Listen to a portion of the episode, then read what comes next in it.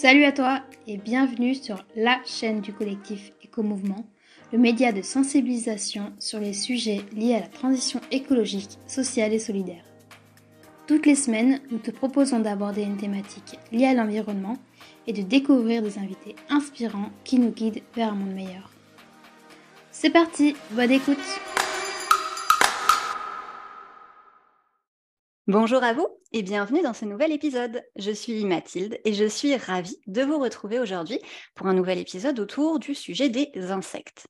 Alors, entre des débats politiques autour de l'utilisation d'insecticides comme les néocotinoïdes et la création de nouvelles formes d'insecticides comme par exemple des pesticides à ARN intermittent, se débarrasser des insectes, c'est toujours autant une question d'actualité. Et pourtant, de très nombreuses études nous alertent depuis plusieurs années maintenant sur l'extinction rapide et préoccupante de cette faune, dont l'importance est toutefois incontestable. Pour approfondir ce sujet, eh bien, j'ai justement le plaisir aujourd'hui d'être en compagnie de Nicolas Moulin, entomologiste indépendant. Bonjour Nicolas. Bonjour. Merci d'être avec nous aujourd'hui. Est-ce que tu vas bien? Eh ben, Très bien, il fait beau, il fait même d'ailleurs potentiellement trop beau. Ah. Et ça fait déjà 15 jours qu'il ne pleut plus en Normandie et il ne pleut pas les 10 prochains jours. Donc, euh, ça, c'est reparti. Ouais, trois semaines de sécheresse, ça y est, le début. Alors qu'on est en Normandie. en plus, c'est vrai. Alors, Nicolas, j'ai rapidement dit que tu étais euh, entomologiste indépendant, mais est-ce que tu peux nous en dire un petit peu plus sur ton métier et tes missions, s'il te plaît? Oui, alors, euh, eh bien, effectivement, je suis entomologiste indépendant, formé en autodidacte. Euh, grâce à moi-même, euh, les stages que j'ai réalisés et les structures qui, ont, bien voulu m'accueillir. Pendant mon cursus universitaire euh, très standard, jusqu'à Bac plus 5. et en fait, j'ai toujours été au contact de la nature et des insectes. Et il fallait que je trouve le moyen de devenir entomologiste. Et en fait, un poste au Muséum national d'histoire naturelle, c'est compliqué voire euh, maintenant impossible. Euh, des, enchaîner des petits boulots dans des bureaux d'études euh, ou des conservatoires d'espaces naturels, ça ne me convenait pas. je voulais avoir une partie sédentaire et donc je me suis mis à mon compte il y a 17 ans. D'accord. Et donc ça va, tout va bien? Le métier te plaît toujours? C'est un peu stressant d'être à son compte, il faut l'avouer. il y a des fois, je, je, rêve d'une petite sédentarité, mais, à contrario, alors voilà, le problème, c'est que voilà, les, deux paniers de la balance sont pleins.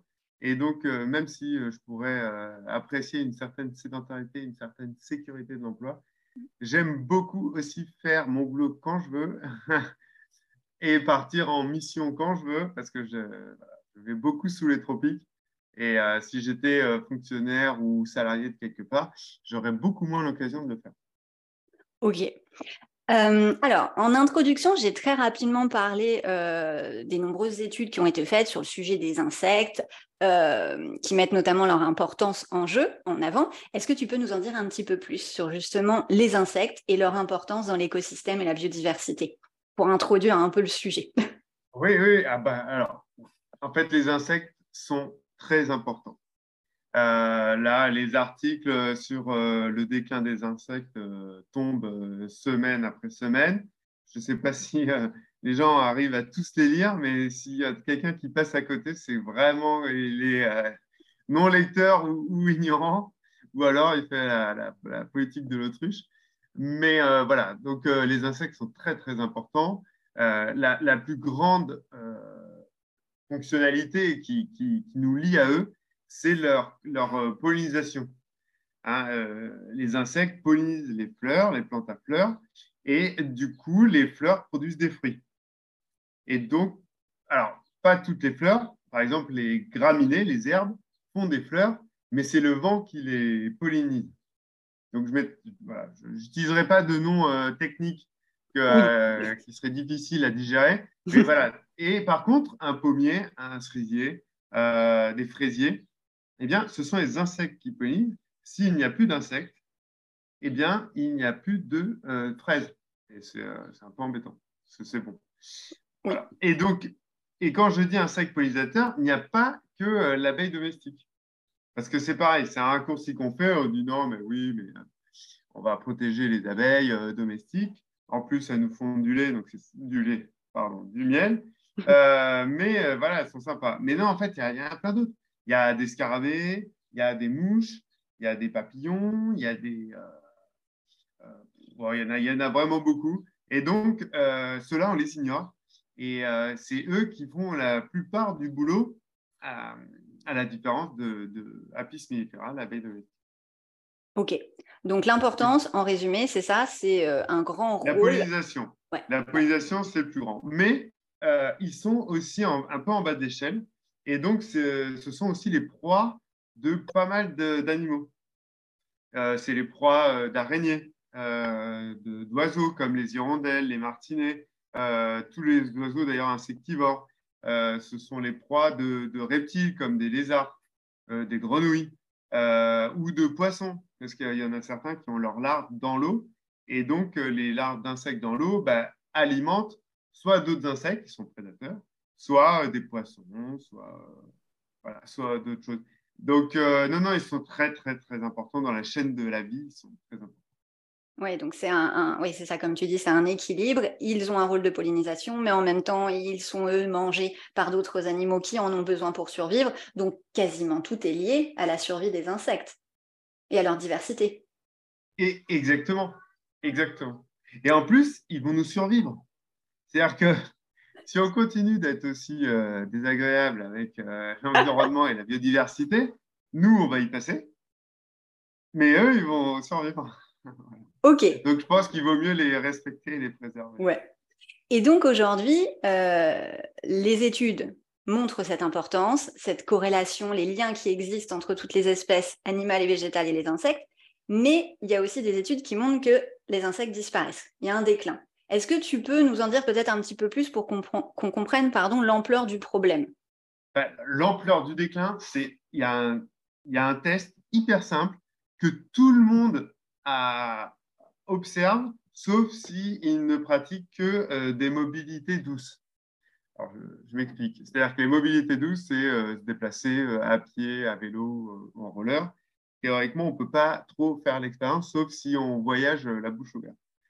Par contre, si on voyage avec une voiture et qu'on fait l'île-Marseille, et moi j'ai fait, moi, j'ai fait Versailles grâce pendant des années quand j'étais petit avec mes parents, et eh ben, le Renault Espace arrive en bas, il était couvert d'impact d'insectes. Couvert. Et donc ça, c'était il, y a 30 ans. Euh, maintenant, alors, je fais beaucoup moins ce trajet-là, il faut l'avouer, par respect pour l'environnement. Je le fais plus en train. Et donc, je ne vais pas avoir la calandre euh, de la locomotive. Mais ceux qui le font encore en voiture remarquent qu'ils ont quasiment plus à laver leur voiture en arrivant. Donc ça, c'est un des, tests qui montrent que euh, les insectes euh, en France métropolitaine eh ben, régressent à fond la caisse.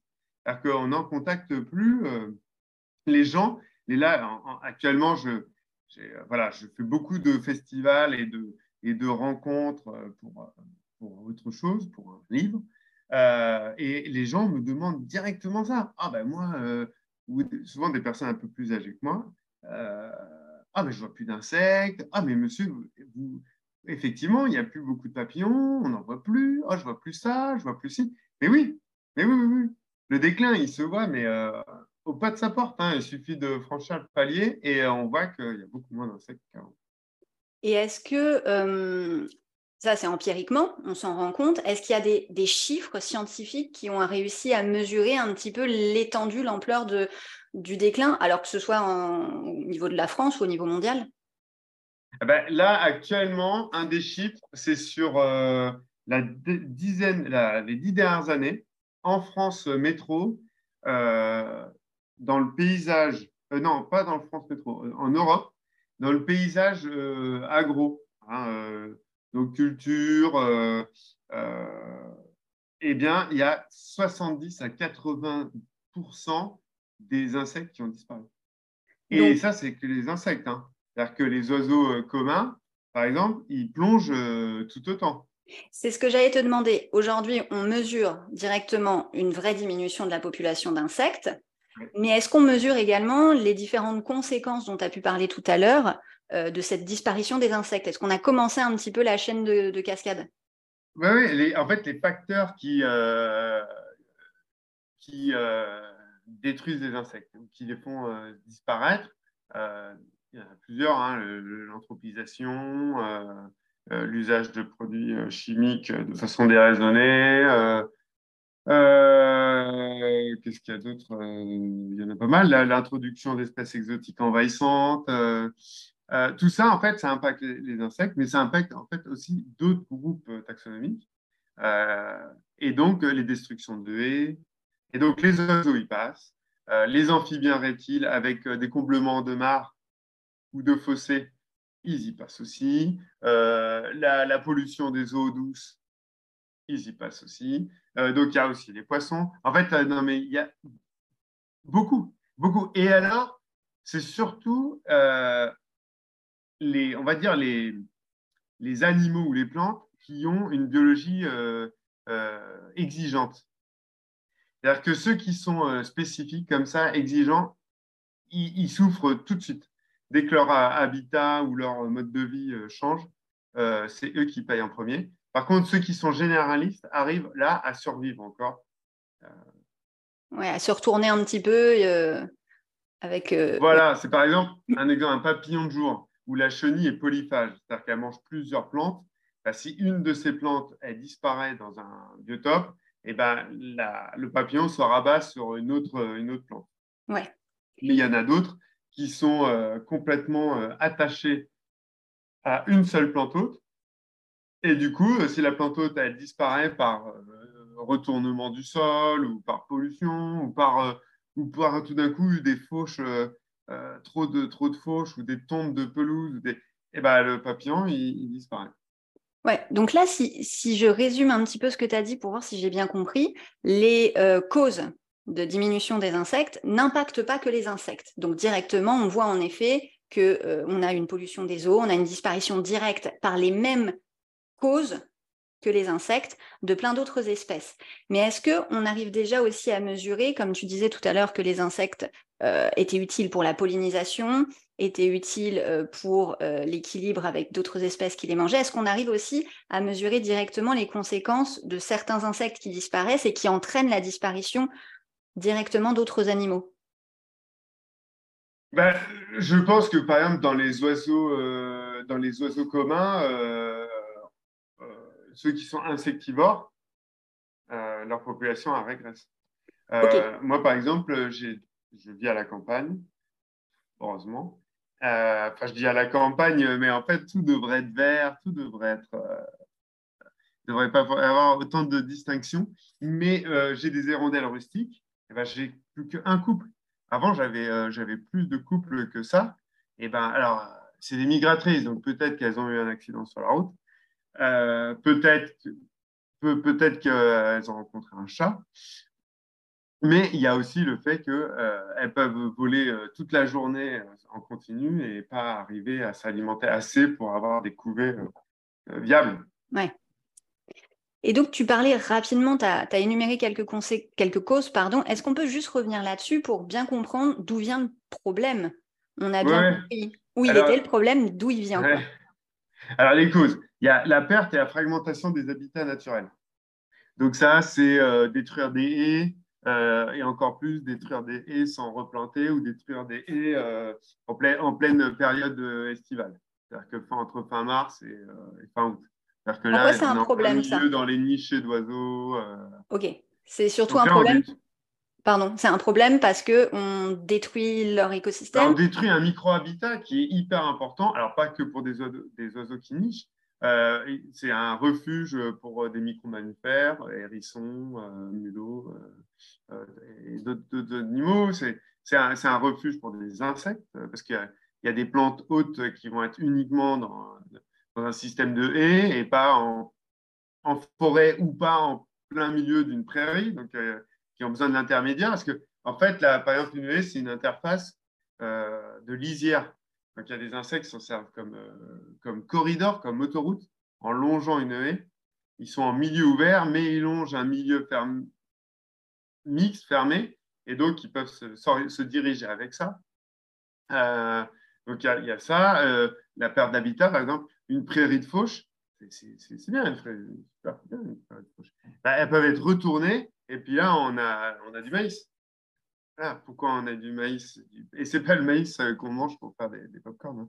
C'est du maïs parce qu'il faut faire de l'ensilage et parce qu'il faut nourrir des bêtes qui n'ont pas assez à manger. Et parce que, donc, euh, donc, il y a ça.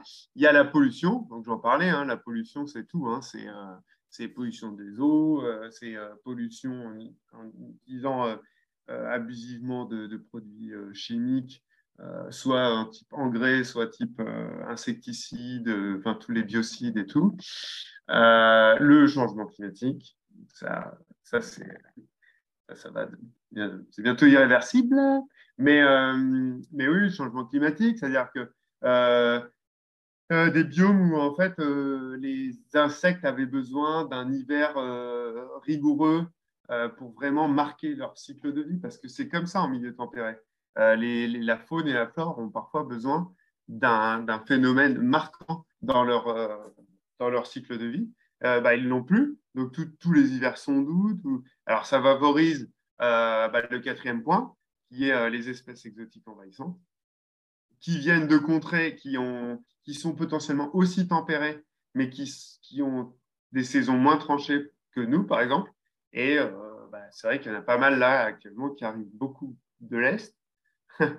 euh, mais bon, frelon asiatique, euh, coccinelle euh, asiatique, alors c'est un peu sectaire, mais, mais ouais, renouée du Japon, et il y, en a, y, en a, y en a plein d'autres. Hein, la, liste est pas mal, est longue. Alors la liste est longue, et en même temps, je, digresse très rapidement, mais la liste n'est pas si longue par rapport à la biodiversité.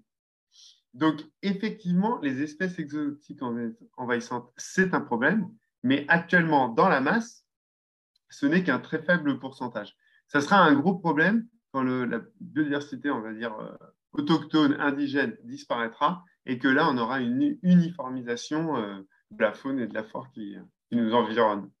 Ok. En gros, tu as quasiment listé dans les quatre menaces, tu les as quasiment listées dans l'ordre en fait d'importance, la perte et la fragmentation des habitats. Après, tu as parlé de la pollution, changement climatique quand même, peut-être les deux. Euh. Bah, de toute façon, euh, la, fragmentation des habitats et la perte d'habitat, c'est lié à l'anthropisation. Il n'y a pas grand, il y a, enfin, il y a personne d'autre que nous, comme animal, sur la Terre, qui euh, détruit des habitats pour améliorer son environnement, ou alors c'est pas à des échelles aussi dantesques que, que les nôtres, qui entraîne le fait d'utiliser des produits parce qu'on a la dalle et qu'on est 8 milliards, et qu'après, bah, ça entraîne changement climatique, production de CO2. Oui, parce et après, effectivement, après, on, on, arrive à faire, euh, faire, faire, on arrive à faire faire le tour du monde à une espèce en 24 heures grâce à nos transports euh, humains. Donc, que ce soit euh, marin ou aérien, ou, euh, voilà, les ballasts de bateaux, ils font voyager des organismes en 24 heures, ils font le tour du monde. Pas mal. Hmm. Voyage gratos. Non, mais c'est terrible, je, blague, mais.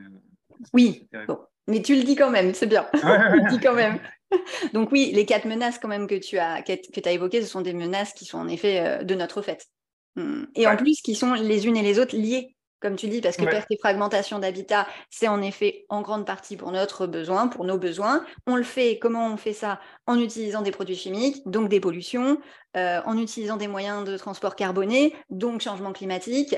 Et tout ça, ça entraîne des changements et donc l'introduction d'espèces invasives. Donc euh, tout est fortement lié.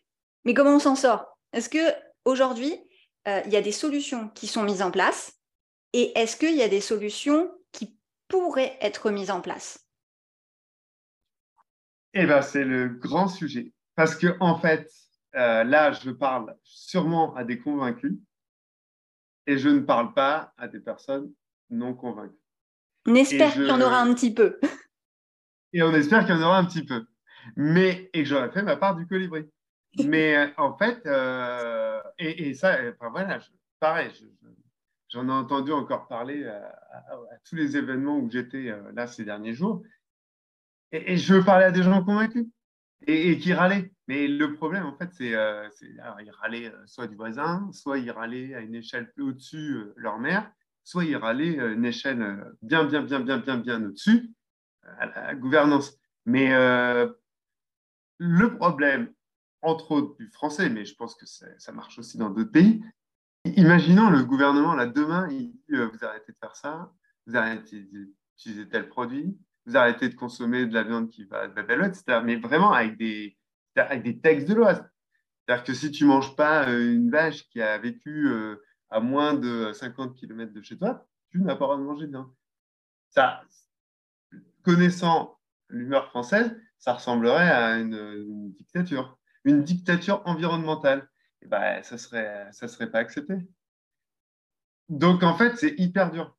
C'est-à-dire que s'il n'y a pas une conscience personnelle qui est prise, euh, mais de tout à chacun, quoi, quel que soit notre poste, quelle que soit notre fonction, quelle que soit notre importance notre rôle. En fait, si chacun de soi-même, on ne le fait pas, euh, si mon voisin, il n'arrête pas de tomber, si, euh, si ma voisine n'arrête pas de faire six allers-retours dans le chemin pour faire le moindre déplacement en dessous de 2 km, bah, qu'est-ce qu'on peut rien faire? Mais c'est intéressant ce que tu dis. C'est ça? C'est qu'en fait, euh, on a souvent tendance à être dans ce fameux triangle de l'inaction où on rejette la faute sur les politiques, les politiques sur les industries et les industries sur le citoyen. Mais ce que tu dis, toi, c'est que ça doit partir de l'humain, de l'individu, mmh. qui doit avoir mmh. sa conscience éveillée par ça et l'envie d'agir et pas attendre que ce soit une gouvernance politique ou une qui agisse parce que bah, ça ne passerait pas selon toi. Bah, c'est ça, un, industriel, euh, c'est l'heure que la demande. Un industriel, il fait en masse euh, parce qu'on euh, bouffe de, cette manière en masse. Si on ne change pas notre comportement alimentaire, enfin, si on change notre comportement alimentaire, soyons positifs, eh ben, on ruine l'industriel. Et l'industriel, il sera devant le mur. Bon, on ne le fait pas on arrêterait de râler sur chaque projet de loi. Euh, le gouvernement, il imposerait des trucs qui seraient bons pour l'environnement et on ferait OK. Et on refuse aussi. Alors, moi, je peux conseiller que de changer de comportement. Mais... OK. Et eh bien, justement, j'allais dire, je trouve que c'est la transition parfaite pour ma dernière question. Qu'est-ce qu'aujourd'hui tu pourrais peut-être dire pour donner envie aux gens de s'intéresser un peu plus aux insectes? Genre un peu une bande-annonce, tu vois, d'un super film pour donner envie d'y aller. Non, mais je peux faire un teasing énorme. En plus, j'y gagnerai pas d'argent, je le dis tout de suite, mais je, vais faire de la pub. Mais par exemple, les gens, il, faut s'intéresser à son environnement. Déjà, s'intéresser à son environnement. C'est-à-dire que on sort de chez soi, qu'on habite en appartement, en ville, en maison, à la campagne, avec 30 euh, mètres carrés, avec pas de jardin, avec un jardin, avec 3 euh, hectares, peu importe. On met l'application INPN espèce de Patrinat sur son smartphone. Et dès, qu'on croise un insecte, une plante, un oiseau, un, animal, et que les photos, alors on peut en mettre trois, elles ne soient pas trop floues, elles soient correctes, eh ben, on prend des photos et soit on sait ce que c'est et on suggère le nom. Par exemple, ah, ben, c'est un rouge-gorge ou ah, c'est une pâquerette. Et derrière, eh bien, selon ce qu'on a pris en photo, on a des points. On a des points parce que c'est la première fois qu'on a vu un coquelicot dans la commune.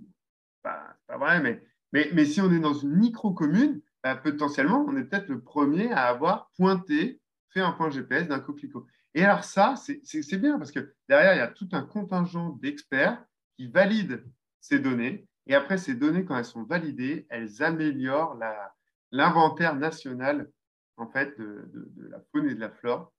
Euh, ça va sur l'INPN et euh, l'inventaire national du patrimoine naturel. Et, euh, et, ça sert à faire des cartes, et ça sert à faire des statistiques, et ça sert à, à estimer l'état des populations d'une espèce ou d'un groupe d'espèces ou, ou d'un règne entier ou d'une classe entière de les, oiseaux communs. Et c'est déjà, on aura apporté beaucoup est-ce qu'on participe à cette espèce de mouvement national d'amélioration de la connaissance et on ne protège que ce qu'on connaît. Et donc, comme on connaîtra mieux, eh ben, on arrivera à mieux protéger. S'il faut en passer par là, hmm. ce sera comme ça. Et alors après, bah, quand on a du terrain, et même si on n'a pas du terrain, par exemple, on peut faire, on peut faire des, des, bombes de graines et euh, tous les parterres euh, qui ressemblent à rien euh, dans sa commune, eh ben, on met des bombes de graines. Et puis, il y aura une jachère fleurie, où il y aura euh, des courges, où euh, il y aura euh, des, voilà, il pourrait y avoir des, légumes alimentaires dans, sur des terrains ou des pourtours d'arbres ou des, ou des terre-pleins qui, sont, qui, ressemblent à rien, ou même un rond-point. Enfin, rien que ça, ça peut être très, très drôle. après, dans son jardin, on peut faire des nichoirs, on peut faire une mare, on peut arrêter de tailler en partie ça et on peut ne plus tondre ou tondre en faisant des chemins. On peut planter énormément d'aromates parce que ça sera bon pour, beaucoup de monde. il faut que le jardin, donc j'ai rencontré bah, récemment Eric Lenoir, il parle de jardin punk. Il faut, les laisser faire, quoi. il faut les laisser aller. Oui, je vous invite. C'est joli. Oui, il est incroyable. Éric Lenoir, le jardin, punk. Voilà, Éric Lenoir, le jardin punk. Et, euh, c'est incroyable en fait. C'est-à-dire qu'on laisse partir son un sureau, on arrête de le tailler tout le temps. Euh, le chèvrefeuille, il court sur la façade, euh, le lierre, il prend, il prend de la place. Ben ouais. Et en fait, euh, ils sont hyper importants. Et faire des jardins à, la française, au carré, avec du buis, bah, la pelouse avec le régras, c'est pas ouf. Et puis le buis, bah, il, se fait dégommer par un, pirate de pluie qui a, qui a, pris un peu d'essor. voilà, et ça, c'est pas intéressant. C'est pas intéressant pour la biodiversité. Ok. Donc plein de, plein de choses qu'on peut faire. Euh, et puis euh, connaître, sortir un peu de chez soi et, être curieux. C'est vraiment le premier conseil que tu nous as donné. Être curieux, être curieux euh, de l'insecte, de, la fleur, de l'arbre, de l'oiseau, être curieux. Et participer avec les sciences participatives dont tu as parlé. Voilà, parce que j'ai cité cette application, parce que le smartphone, maintenant, il y en a un dans toutes les poches, dès 4 ans, horrible. Mais euh, oui, il y a, mais il y a Viginature, il y a, il y a des événements euh, qui sont liés à ça où les gens peuvent se rassembler et faire euh, un mouvement, participer aux fêtes de la nature. voilà, mais voilà, c'est pareil, je, parle à des convaincus. C'est-à-dire qu'un week-end où il y a une fête de la nature, il y en a qui vont faire des tours de karting et il y en a qui iront à la fête de la nature. Oui, mais je trouve ça intéressant que tu aies quand même souligné l'importance, alors à titre personnel, pour connaître, des sciences mmh. participatives et des applis, mais également euh, l'importance, en fait, euh, parfois on se dit, bah, ça sert à rien ce qu'on fait si je rentre le nom de l'espèce que j'ai identifiée. Mais en fait, c'est utile pour apprendre à mieux connaître aussi, pour que les chercheurs puissent identifier, découvrir et continuer à approfondir. Donc, euh, Exactement. C'est chouette. Et évaluer l'état des populations. Ok, eh ben, merci beaucoup, Nicolas. On va s'arrêter là. ça fait déjà un peu plus de 25 minutes. Oui, je crois qu'on a dépassé. C'est pas grave, bah, c'était très intéressant. Donc, on est allé jusqu'au bout de ce qu'on pouvait dire en 25 minutes. Euh, tu nous auras donné plein de liens. Euh, que je pourrais mettre en description de l'épisode pour euh, justement celles et ceux qui veulent aller plus loin, peut-être télécharger les applis dont tu nous as parlé, tout ça, je mettrai toutes les infos. Et le jardin. Et puis la biblio aussi, la lecture de, personnes que j'ai citées. Ouais, ça marche. Merci beaucoup, Nicolas. De rien, avec plaisir. Bonne journée. Merci à vous, chers auditeurs, d'avoir écouté ce podcast jusqu'au bout. J'espère, comme à chaque fois, qu'il vous aura plu, qu'il vous aura informé et qu'il vous aura inspiré et donné envie d'agir en faveur des insectes, entre autres. Et puis, euh, si c'est le cas, et eh bien surtout, n'hésitez pas à nous le dire à liker cet épisode et à le partager autour de vous justement pour le faire vivre et peut-être euh, essayer de toucher des non convaincus, comme le disait Nicolas. Et pour ma part, je vous dis à très bientôt pour un nouvel épisode.